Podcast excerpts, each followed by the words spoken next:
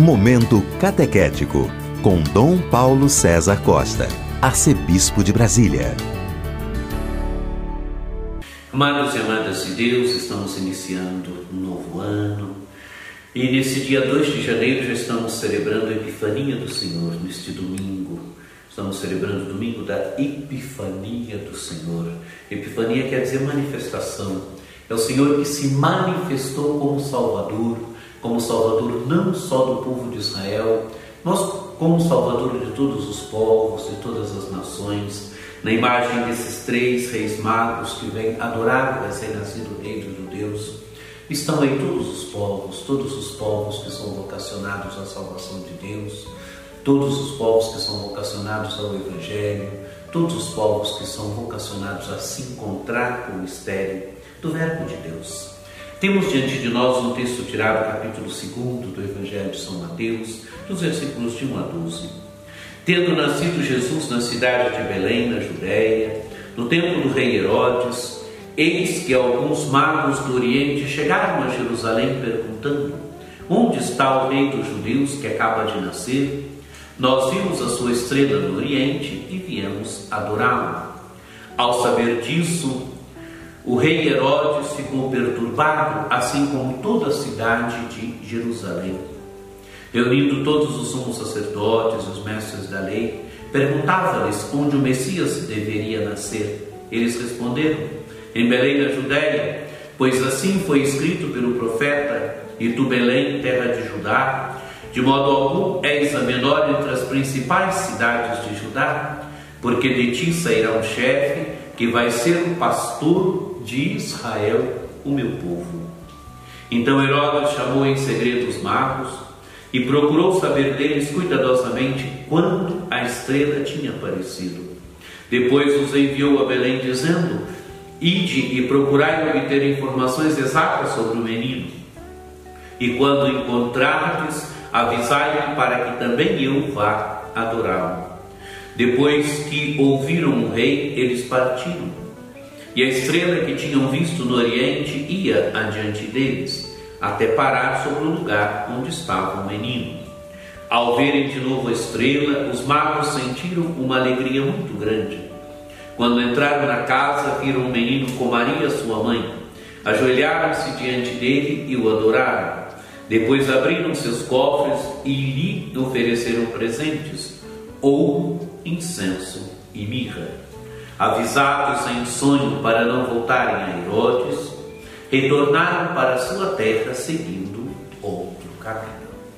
Amados e amadas de Deus, temos diante de nós esse Evangelho, esses magos, esses magos que saem de suas terras e são conduzidos pela estrela, são conduzidos até Jerusalém. Em Jerusalém procuram agora o recém-nascido rei dos judeus que acaba de nascer. A estrela os conduz até Jerusalém, mas agora para que cheguem a Belém precisa de algo mais. Precisa da palavra de Deus. E por isso é a escritura que os conduzirá até Belém, que mostrará onde é o lugar que o recém-nascido rei dos judeus deveria nascer. Ele deveria nascer em Belém, pois assim diz a profecia: E tu, Belém, e Belém, em Belém na Judéia, pois assim foi escrito pelo profeta, e tu, Belém, terra de Judá, de modo algum és a menor entre as principais cidades de Judá. Quer dizer, Belém não é a menor entre as principais cidades de Judá, porque de ti sairá um chefe que vai ser o pastor de Israel, o meu povo. Bonita imagem. Vai sair um chefe, mas não é um rei, um chefe que é pastor. Nasce em Belém um pastor Jesus, amados e amadas de Deus, vai se identificar no Evangelho de São João como o bom pastor. É o bom pastor que vai pastorear o seu povo. É o bom pastor que vai dar até a vida pelo seu povo, que vai amar o seu povo a ponto de dar por eles a própria vida. Nasceu não um rei, mas um pastor. Herodes está preocupado, está preocupado porque o seu poder parece ameaçado. Nasceu um recém-nascido rei dos judeus. E por isso conduz os magos até Belém, mostra que em Belém que o recém-nascido rei dos judeus deveria nascer, mas arma uma cilada quer que eles colham informações para depois ele possa eliminá-lo. Diz que quer adorar, mas Herodes não quer adorar o recém-nascido rei dos judeus, quer sim eliminá-los. E os magos são conduzidos a Belém agora, são conduzidos pela palavra de Deus, mas a estrela também os conduz até Belém. A palavra de Deus indica onde é o lugar. Em Belém, que deveria nascer este rei dos judeus, este pastor. E a estrela também os conduz até Belém. E é bonita a imagem, quando eles, ao verem de novo a estrela, os magos sentiram uma alegria muito grande. A estrela tinha conduzido até Jerusalém. Agora mostra para eles o lugar em Belém. Alegria. Alegria porque encontraram aquele que estavam procurando. Encontraram o recém-nascido rei dos judeus e vieram para adorá-lo. Se vieram para adorá-lo é porque reconheciam nele uma presença maior. Reconheciam que este menino era Deus, era o Filho de Deus. E agora então, quando entraram na casa, diz o texto do Evangelho, viram um menino com Maria, sua mãe, ajoelharam-se diante dele e o adoraram. Amados e amadas de Deus, esses magos vêm, eles são sábios, são estudiosos, mas homens que têm o sentido mais profundo da vida e da existência. Procuram o recém-nascido rei dos judeus e vêm para adorá-lo. Reconhecem nele a divindade, reconhecem que ele é o filho de Deus. Então o adoram. Depois abriram seus cofres e lhe ofereceram presentes, ouro, incenso e mirra. Ouro implica dizer, reconhecem a sua realeza Incenso reconhecem que ele é o Filho de Deus, que ele é Deus. Incenso mostra adoração. Reconhecem que ele é Deus, reconhecem que ele é o Filho de Deus. A mirra preanuncia a sua morte e a sua morte de cruz.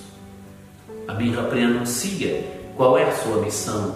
No nascimento já se preanuncia o, o fim dele. Ele deverá morrer, ele deverá dar a sua vida pela salvação de todos, morrer e ressuscitar. Amados e amadas de Deus, esse texto coloca diante de nós a salvação de Deus que é oferecida para todos os povos, mas coloca também a atitude dos magos diante dela. Adoram o recém-nascido rei dos judeus. Adorar liberta a existência. Herodes falseia. Herodes diz que quer adorá-lo, mas Herodes quer no fundo matá-lo. Herodes quer eliminá-lo. Herodes não é o homem que tem um coração honesto diante de Deus, diante do seu mistério. Por isso não adora. É exemplo do homem que não quer adorar. É exemplo do homem que falseia a religião. É exemplo do homem que instrumentaliza a religião. Os magos não. Os magos o adoram. Adorar liberta a existência. Adorar nos tira da idolatria Adorar nos tira da própria ideologia, porque quando nós adoramos, nós percebemos a centralidade de Deus na nossa vida, nós percebemos a centralidade do Filho de Deus na nossa vida. Que celebrar a Epifania e encontrar aqui Herodes que falseia e os magos que adoram este recém-nascido Rei dos Judeus, que nos ajude também a sermos adoradores de Deus a sermos homens e mulheres que se prostram com verdade diante do mistério, que adoram verdadeiramente o mistério de Deus, porque o mistério de Deus é o centro de nossas vidas, porque o mistério de Deus é o tudo de nossas vidas. Que você tenha uma celebração bonita da Epifania do Senhor, deste domingo da Epifania, que por intercessão de Nossa Senhora Aparecida desça sobre todos vós a bênção do Deus Todo-Poderoso, que é Pai, e Filho e Espírito Santo. Amém.